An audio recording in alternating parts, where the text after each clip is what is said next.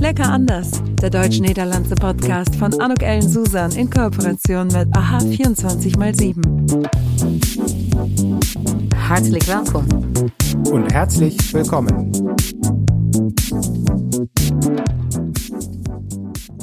Hartelijk welkom en herzliches welkom zu dieser podcast-episode van Lekker Anders. En vandaag hebben we echt een belangrijk onderwerp, zou ik bijna zeggen. Uh, niet altijd even misschien lekker uh, onderwerp, want het is een serieus onderwerp ook. Hey, uh, hallo beste Marijn. leuk dat je er bent. Hallo. Ja, hartstikke fijn om hier te zijn. Ik ben namelijk met Marijn even arts in het gesprek. En Marijn, als jij je misschien even zou willen voorstellen en vertellen van ja, wat, wat voor een geweldig bedrijf je hebt. Ja, zeker. Uh, ik ben uh, ja, Marijn, uh, een jonge ondernemer met een, met een missie om plastic afval te voorkomen. om zo de zeeën, het milieu te sparen van allemaal single-use plastic. En dat doe ik nu iets meer dan 12 jaar met een hele mooie duurzame fles als alternatief voor alle petflessen. Misschien, uh, want ik heb heel veel vragen, maar ik vind het een heel spannend, boeiend en ook, ja, zoals al gezegd, belangrijk onderwerp, zeker vandaag de dag. Hoe ben jij daar twaalf jaar geleden op gekomen? Uh, nou, ik woon in Haarlem, dus vlakbij het strand. En uh, daar geniet ik altijd van. en zeker in de zomer. maar een keer in het najaar, in een Indian Summer Day, was ik op het strand en zag uh, letterlijk het plastic uh, uh, de zee in worden getrokken door, hè, door eb en vloed en door de wind. En ehm, iets wat ik altijd al zag, maar nooit bewust, zag ik die dag voor het eerst in het echt, om het zo maar te zeggen, was ik er echt bewust van wat er gebeurde. En ehm, ja, dat heeft me heel erg aangegrepen dat ik eigenlijk dacht van, ehm, ja, het gaat de zee in en dan, en dan gebeurt er niks mee. En uh, per toeval, nou ja, het zal in de sterren geschreven staan, maar uh, hebben gestaan. Maar die avond was er een documentaire voor het eerst op de Nederlandse televisie over de plastic soep. En dat gaat dus over al dat plastic wat uh, ja, eigenlijk de oceanen en de zeeën ingaat. Vaak via de rivieren overigens, hè, want daar, de rivieren gaan door de steden. En dan komt het eigenlijk via de rivieren in het, in het in de grote zeeën. En daar ja, biodegraded uh, langzaam in de, ja, in, in, de, in de zee. Dus het wordt onderdeel van de zee. Net als een uh, kartoffel. Hè? is een aardappel die langzaam onderdeel wordt van de soep. is dat ook met plastic het geval. Ah. En ehm, nou ja, vooral de frustratie dat het out of sight, out of mind was. Ehm, was voor mij eigenlijk de grootste aanleiding om te starten met, met een alternatief daarvoor. Oh, wat goed, uh, Marijn. Dus eigenlijk heel erg dicht bij huis. Übrigens, ich liebe Haarlem. Haarlem ist für mich mit einer der schönsten, also Den Haag und Haarlem sind für mich die zwei mhm. schönsten Städte in den Niederlanden, wenn ich das ehrlich sagen darf.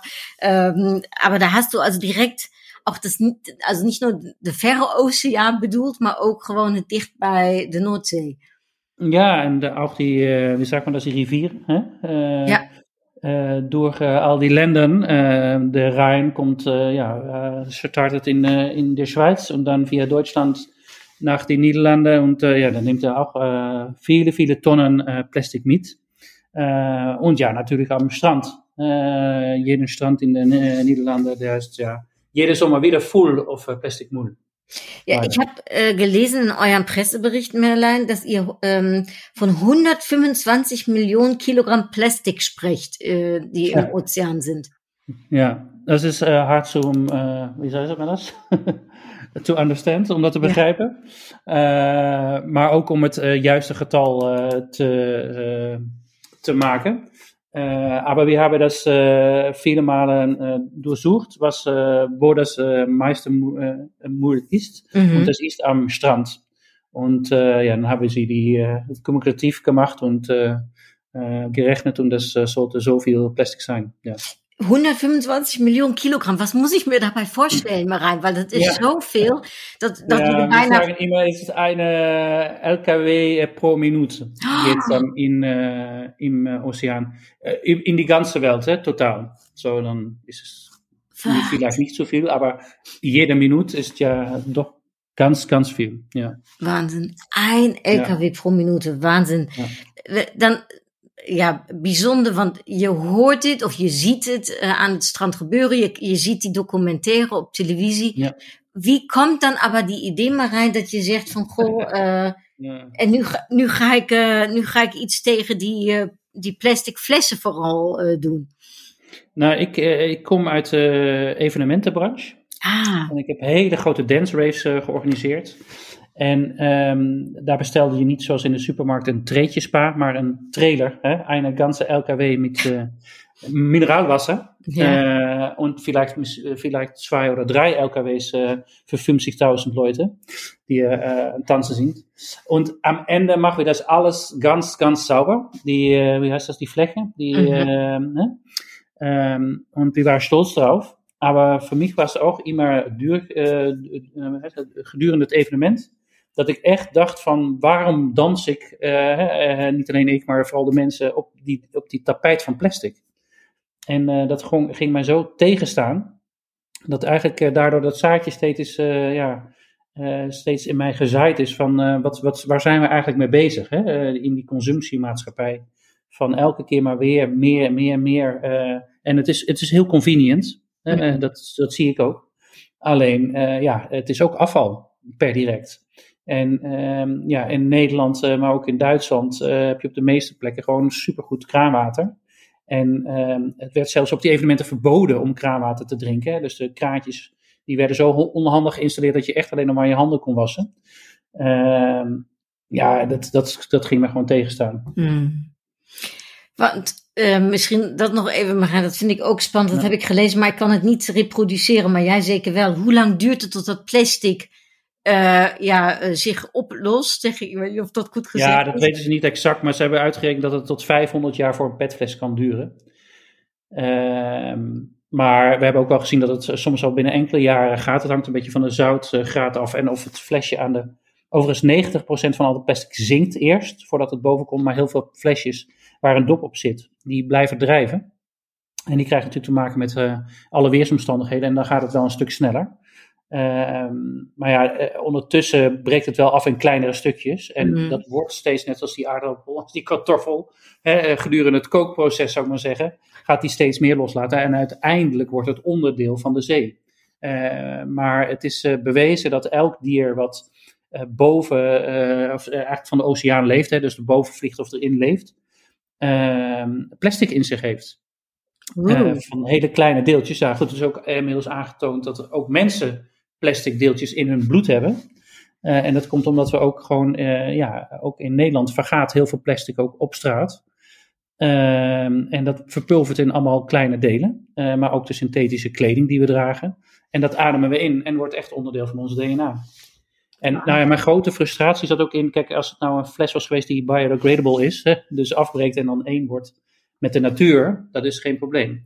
Alleen het nadeel is dat uh, het wordt gemaakt met chemicaliën. En, um, en olie is natuurlijk van origine, of niet van origine. Olie is een natuurproduct, alleen er worden zoveel chemicaliën aan toegevoegd dat, uh, dat je plastic kan maken. En uh, ja, die chemicaliën die eet of drink je dus op of adem je in tegenwoordig. Ben jij zo'n zo'n Machertyp? Also wenn du dann sowas hast und das siehst und dann ja auch denkst, es geht irgendwie nicht so richtig mit rechten Dingen zu, packst du dan aan en zegt, oké, welke idee kan je het am besten helfen? Ben je creatief of ja, ben je, ben je een ja. ondernemer echt vanuit de zakelijke aspect? Of is het echt... Nee, ja, het is een beetje dubbel. Het is een beetje dubbel. Ik, uh, ze, uh, ja, ze uh, betitelen mij vaak als een social entrepreneur. Ik vind sowieso het woord ondernemer vind ik altijd een beetje lastig. Wat ben je dan? Ik heb me mhm. altijd als personeelslid ook ondernemer gevoeld in een organisatie, omdat ik me verantwoordelijk voel voor wat, ik, wat, wat mijn job is. Mm. En, ehm, door die verantwoordelijkheid kun je ook, uh, ben je ook ontvankelijk voor dingen die er in de wereld gebeuren. Uh, zoals oorlog, uh, het behoud van de natuur. Om je daarvoor in te zetten. En ehm, dat is meer met de paplepel ingegoten dan dat ik het zelf van natuur heb hoor. Als ik kijk, wenn ich ja jung war, so ab 20 bis 30, war ich ein Konsument. Ne? Ja. Habe ich alles gekauft, was ich kaufen könnte. Ja. Aber das war sehr gut. En ook met die dance raves. Mm -hmm. ja, je bent gewoon onderdeel van wat de wereld is, maar daardoor begrijp je ook wat het is. Als je, ja. denk ik, altijd een activist bent, dan zie je en uh, je maakt het niet zelf mee. Uh, je, is het ook goed om te ervaren. Dat is geen excuus voor mijn consumentengedrag overigens. Maar, um, maar je begrijpt wel, je begrijpt waarschijnlijk wel de, ook jouw doelgroep goed nu, hè, ja, waar precies. je op richt. Ja, En hoe je die mensen dus kunt persuaden of overhalen uh, om het anders te doen. Want dat is het doel eigenlijk met Dopper. Uh, om kraanwater net zo sexy te maken als de mineraalwaterfles. Mm. Um, daar heb ik me echt in verdiept en ook over verbaasd hoe, um, nou ja, niet sensueel misschien, maar hoe mensen dat omgaan met een petfles. Dat is niet een flesje met water, dat is een, um, een fashion item maar ook een verslaving.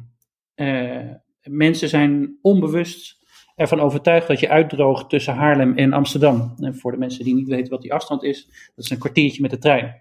Dat is natuurlijk niet zo. Maar als je je huis niet verlaat met een petfles met water, mm-hmm. dan ben je onthand, zou ik maar zeggen. Dus net als je telefoon. En precies dat wilden we, die transitie wilden we maken van, je hebt dadelijk je, uh, je laptop, je telefoon en een dopper. Hè, een duurzame waterfles en niet uh, je laptop, je, je telefoon en een petfles. Uh, omdat ik ook achterkwam, sorry. Ja. ja, zeg maar rustig, ja. Nee, omdat ik er ook achterkwam dat die petfles dus, en daar waren heel veel mensen ook heel trots op, meerdere keren werd gebruikt.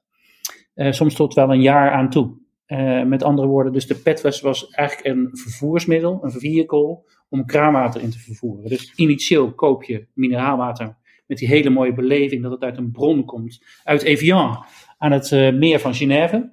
Uh, maar daarna is het eigenlijk gewoon een vervoermiddel van kraanwater voor velen. Wat is een, want ik ken het begrip niet, uh, Marijn, und vielleicht mit mir noch eine an, einige andere nicht. Was -hmm. ist ein PET-Fles? Also, ah, sorry, ja, das ist, äh, PET ist äh, der Plastik, der man braucht für ein äh, Mineralwasserflasche. Ein Plastik-Mineralwasserflasche. Ah, okay. Sorry. Und ja. was ist Dopper dann für eine Flasche? Also was, was ist der Unterschied? Ah ja, sorry, das ist das erste Mal, dass ich das genannt habe. Ja. also ähm, wir sind ja angefangen mit äh, ein Alternativ äh, zu machen für den äh, Mineralwasserflaschen. Äh, so, die hast die gleiche Höhe, äh, die gleiche Form. Äh, nun, das hat auch ein kleines Becher. Und äh, man kann auch trinken wie ein normales äh, äh, Plastikflasche. Uh, aber es ist, uh, wie sagt man das, uh, dauerhaft duurzaam. Ja, nachhaltig. Ja, nachhaltig.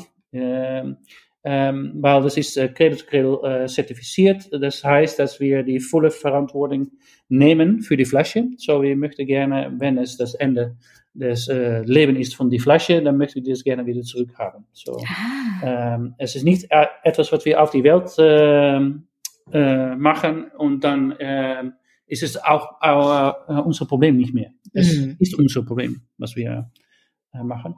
Ähm, ja.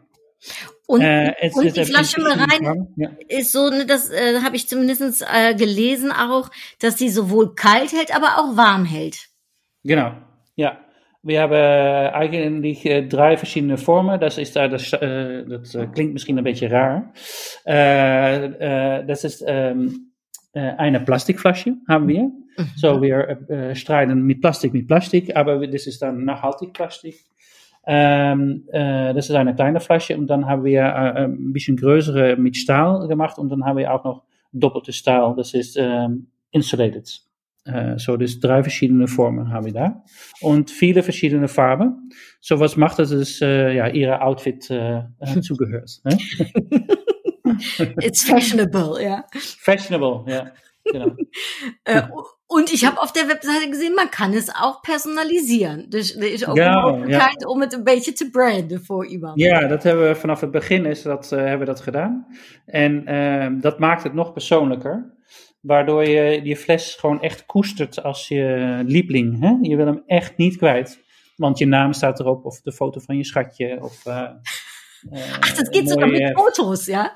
Ja, ook met foto's. ze kunnen alles erop maken, ja. ja. Und, Ma und Marijn, dan uh, even, ik denk even vanuit de doelgroep ook. Hè, want ik kan mij ja. voorstellen, ja, kijk, je koopt zo'n flesje even als je in de supermarkt bent, lekker handig. En wat jij net zei, het is allemaal zo makkelijk en convenient. Um, mm -hmm. En het, is, het voelt misschien ook niet zo duur. Hoe, uh, en aan de andere kant is het zo dat, denk ik, uh, als je één keer zo'n fles hebt, dan betaal je die één keer en daarna heb je hem altijd en kun je hem opladen. Ja. Dus ähm, erzähl doch mal ganz kurz, auf was kosten die Flaschen zum Kaufen? Also damit man vielleicht da ook een beetje de drempel wegneemt. Ja, ja, ja. So die range geht vom äh, 12,50 bis 35 Euro und alles in between. Mhm. So, das ist ähm, für jeden etwas zu kaufen ähm, und für jeden auch eine andere Flasche, wenn sie möchte. Ja. So, ähm, ja, dat past bij iedereen, zou ik maar zeggen. Ja. Dus, uh, ja. Zowel de kleuren, de modellen, äh, ook uh, mit warm und kalt. Das ist äh, ja, für jede eine Flasche. Und vor allem, man tut dann noch was Gutes damit, äh, denn äh, ihr habt irgendwie ausgerechnet, ne, mit jeder Dopperflasche, die man kauft, äh, wird äh, einiges an, äh, an Plastik bespart. Ja, genau. Zum 5 Kilo äh, rechnen wir pro Person, pro Flasche. 5 Kilo? Oh. Ja.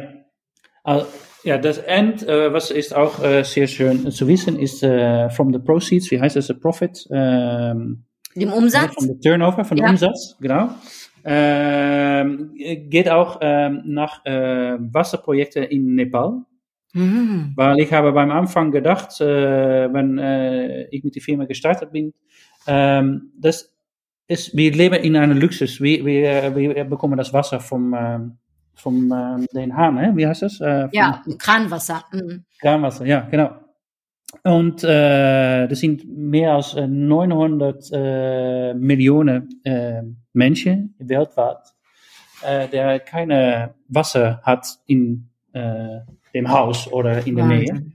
Und ich habe gedacht, dass es äh, würde schön sein, dass äh, wir mit, wir brauchen nicht so viel Geld und die ganze Welt hat äh, sauberes Wasser im, äh, im Haus. Was für eine also, schöne Mission, Marein. Wow. Ja. ja, wir machen das konkret in Nepal. Mm. So, ähm, in die Himalaya sind ja de een na grootste zoetwaterreserves liggen in die Himalaya. Und äh, ja, ähm, 85% hat keine Access zum Wasser in Mhm. Nepal, zum sauberes Wasser. Ja. Wahnsinn. Und, da dürfen wir äh, schon ja. sehr dankbar sein, äh, weil wir hier in Deutschland in den Niederlanden leben. Ne? Ja, ja, wie sollen das sein? Und das ist auch, ähm, es ist auch äh, schön, wenn man die äh, Flasche umdreht, äh, flippt, so auf dem, actually auf den Deckel setzt, Ja. dann hat man ein, ähm, ein ähm, ja, wie heißt man, ein, ein Podium, Ja. äh, ja. ein, ein Pedestal, we call it. Äh, äh, so, wir machen das äh, Leitungswasser wieder prominent. Das Cool. ist, äh, wir, ja, wir sollen das äh, koesteren. Hè? Absolut. Und ähm, äh, Marijn, je bent in Nederland gestart en äh, jetzt kommst du auch auf den deutschen Markt. Siehst du Unterschiede zwischen Nederlanders en Duitsland? Want daar gaat het natuurlijk lekker anders ook een beetje Ja. om. Hè? Zijn Duitsers anders in hun bewustzijn met plastic dan dat Nederlanders dat zijn? Kun je dat al, ja, heb jij daar ervaringen al mee gedaan? Ja, nou in eerste instantie denk ik dat eh, de Duitser in het algemeen meer milieubewust is dan de Nederlander. Oké. Daar ook meer om geeft eh, in het, eh, in het hoe noem je dat? In het openbaar. Mhm. Dus de straten, de parken zijn duidelijk vele malen schoner dan, dan in Nederland. Ehm, in Nederland denken we daar veel te makkelijk over dat het onze verantwoordelijkheid niet is. En ik vind in het algemeen dat een Duitser in het algemeen meer verantwoordelijkheid neemt over alles. Hmm. Eh, en zich ook bewust is van die verantwoordelijkheid. En ehm, eh, ik heb het idee dat Nederlanders minder goed nadenken. Dus die, als het een mooie stranddag is, dan laten ze gewoon eh, de boodschappentas achter met alle troep die ze de hele dag gemaakt hebben. En ja, dat heb ik toch. ja, ik heb ook een tijdje in Berlijn gewoond en in Warnemünde. Mhm. En eh, daar zag ik wel echt een hele andere attitude eh, tot het milieu en de verantwoordelijkheid. En, is dat, eh, is dat ja? ja, nee, ga verder. Nee, ik wil alleen zeggen, is dat ook de reden, waarom du so gut Deutsch sprichst, dass du in Warnemünde Ja, nou ja, gelebt gut, hast? äh, ich bin schon glatt vergessen. äh, aber ich, äh, ja, ähm, also ich mag gerne äh, nach Deutschland zu gehen und äh, ja, dann muss man auch ein bisschen Deutsch sprechen, denke ich. Mhm. Ja. Und wenn ihr jetzt in Deutschland seid, ne, äh, äh, versteht da jeder auch, was Dopper dann genau ist, also was ihr da anbietet, oder noch nicht, muss man es mir erklären? das, ja, wir müssen das erklären. Äh, nun, es ist eine Wasserflasche äh, in die End. äh, und äh, wenn man das in ein äh, Geschäft kaufen möchte, dann stehen da auch noch andere Wasserflaschen. So. Mhm. Dann braucht man das nicht so erklären. Aber man muss erklären, dass wir auf einer Mission sein. Wir, die möchten äh, gerne das äh, erzählen, dass da richtig ein Problem ist, auch in der Spree oder in der Rhein, äh, auch in der See, in der Nordsee ähm, und auch in der Natur. Und das, das möchten wir gerne erklären bei die Flasche. Wir möchten gerne Ambassadeurs haben, die das wieder an eine andere Person erzählen. Ähm, so ja, das, deshalb haben wir viel zu erklären und zu erzählen zu, äh, zu jedem. Jetzt hören ja den Podcast auch, glaube ich, einige Unternehmer, auch Nederlandse Ja. Unternehmer, die op de Duitse Markt willen, deutsche Unternehmer, die gerne auf den Nederlandse Markt willen. Vielleicht nochmal so, weil du bist ja äh, in der Hinsicht äh, Marijn jetzt erfahren. Um, Ja. Wat was voor jou uh, uh, moeilijk en wat was voor jou makkelijk om de Duitse markt te betreden? Eh, nou, het makkelijkste is om een beurs te bezoeken en dan eh, te voelen en ook eh, op bestellingen binnen te krijgen. Mhm.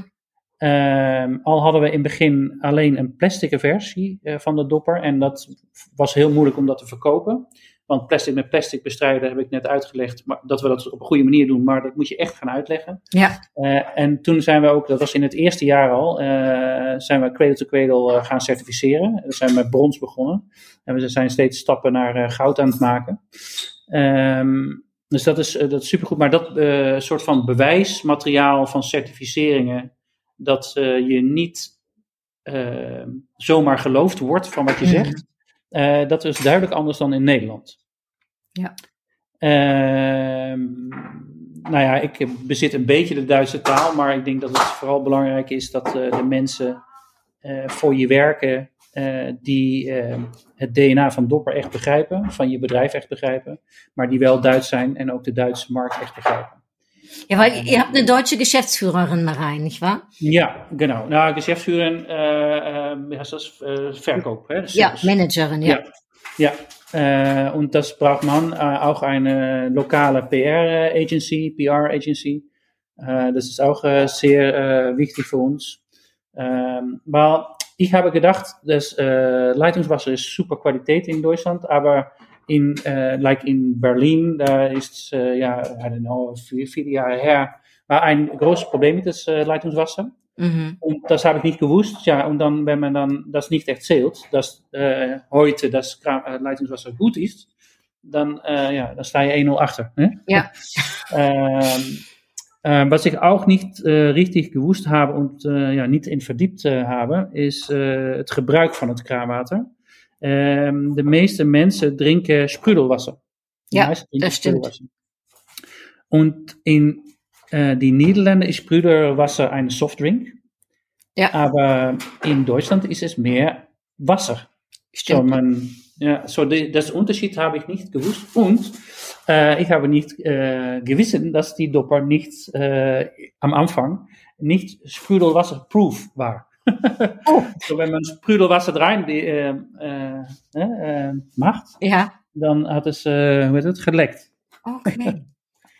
Und, Und, aber äh, ich habe mal gehört, aber ich weiß nicht, ob das eigentlich stimmt, dass Sprudelwasser überhaupt nicht gesund ist. Dass Sprudelwasser sogar, also wenn man das zu viel benutzt, sogar krebserregend sein kann, habe ich mal gelesen irgendwo.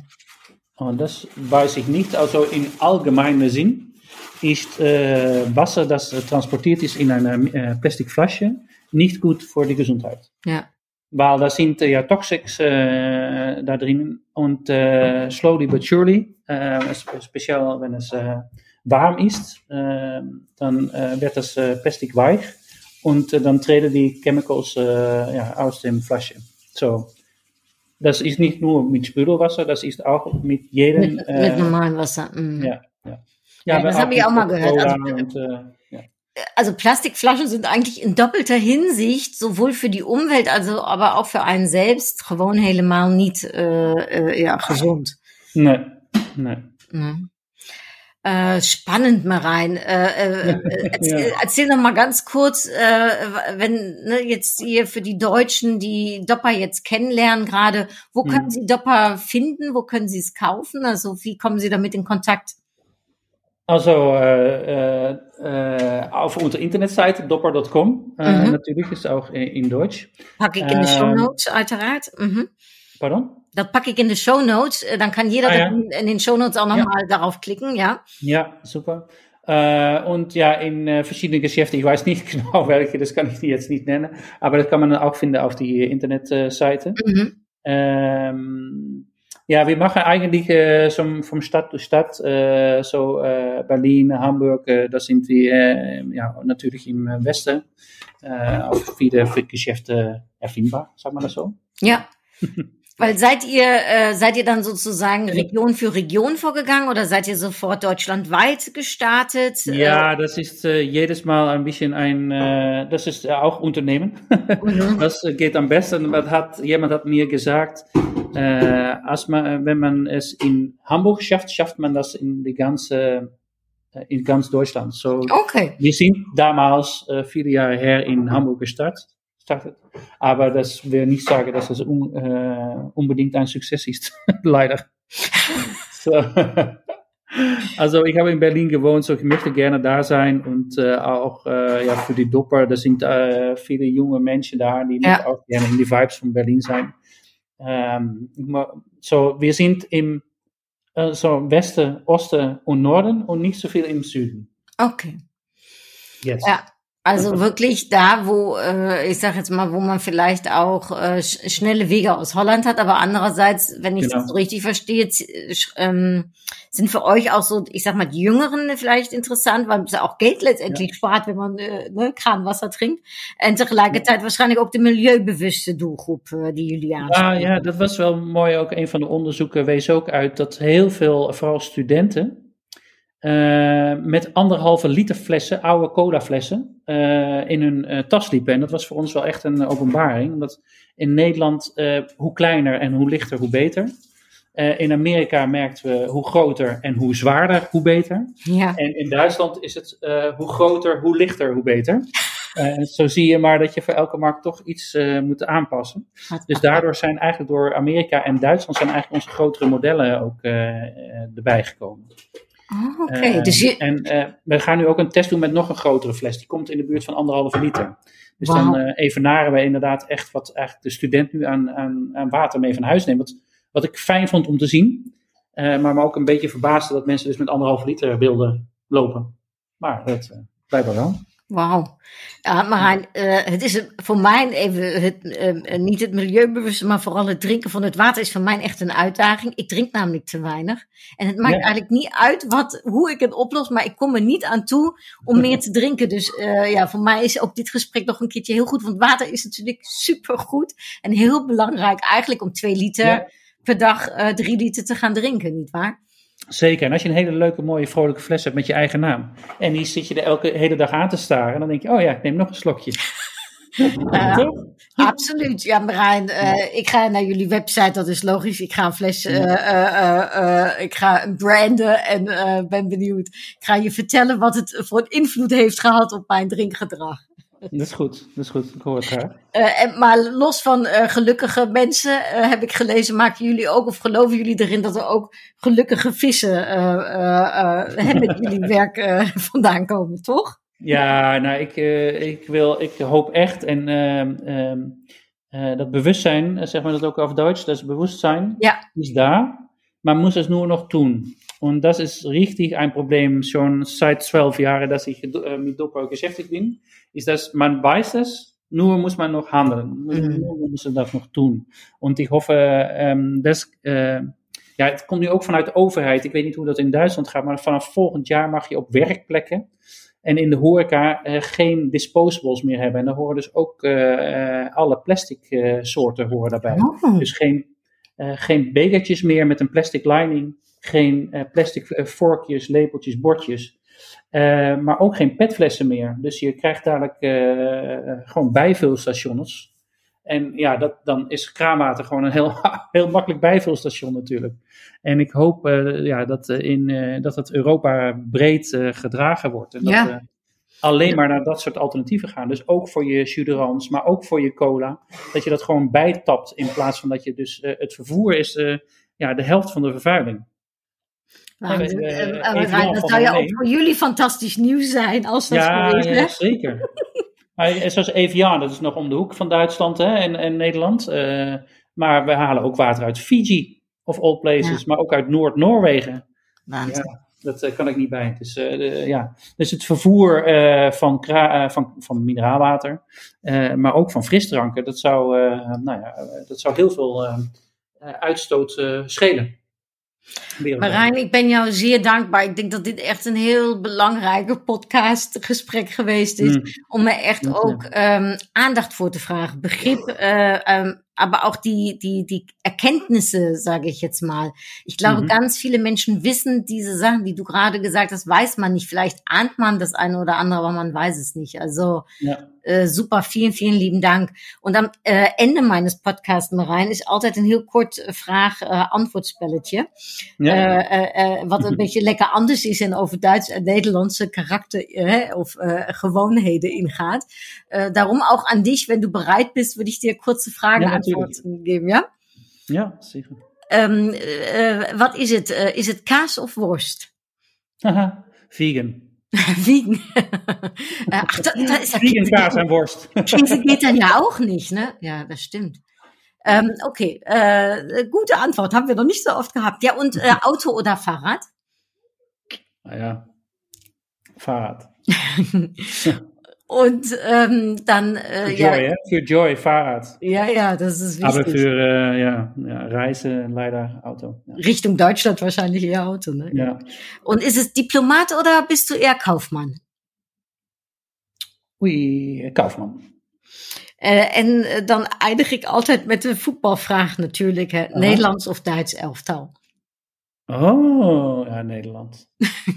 ja. ja, dat kan Mijn zoon uh, is net in uh, München geweest. Ja. En uh, het hotel was naast het Olympisch Stadion, waar ah. Nederland in 1988 de Europa Cup won, of de, ja, de Europese kampioenschap won. Dus dat was wel een heel speciaal moment. Hoe oud is jouw zoon, als ik mag vragen? 15. 15, oh ja, dan is dat natuurlijk een fantastische leeftijd daarvoor. Ja, ja. ja. Ja, geweldig. Oh Marijn, dankjewel. Ja, ik uh, kann eigentlich alleen maar iedereen aanraden. Schaut euch die Webseite an, dopper.com und äh, lest euch durch, was dieser Mann für eine fantastische Mission hat. Und äh, ja, ich glaube, äh, mir zumindest ist nach dem Gespräch nochmal wieder bewusst geworden, wie wichtig es ist, sein Verhalten auch nochmal echt drauf äh, anzupassen. Um, dus ik verheug mij op een uh, uh, eigen branded versie, uh, Marijn. En ja. ik laat het je weten. dank je wel voor de tijd die je genomen hebt. Vielen Dank, Anouk. Vielen Dank. Ganz viel Erfolg auf deinem weiteren Weg. Ich werde es äh, verfolgen. Ich werde immer mal wieder schauen, äh, was ihr macht. Toi, toi, toi mit allem. Und äh, ja, äh, weiter so kann man ja fast nur sagen. Ja, okay. Und allen, die uns zugehört haben, habt einen schönen Tag. Ähm, und äh, ja, äh, bei der nächsten, äh, beim nächsten Wassertrinken denkt an dieses Gespräch hier von Marein und von mir. Also bis ganz bald. Tschüss. Das war's. Tschüss. Entotrau.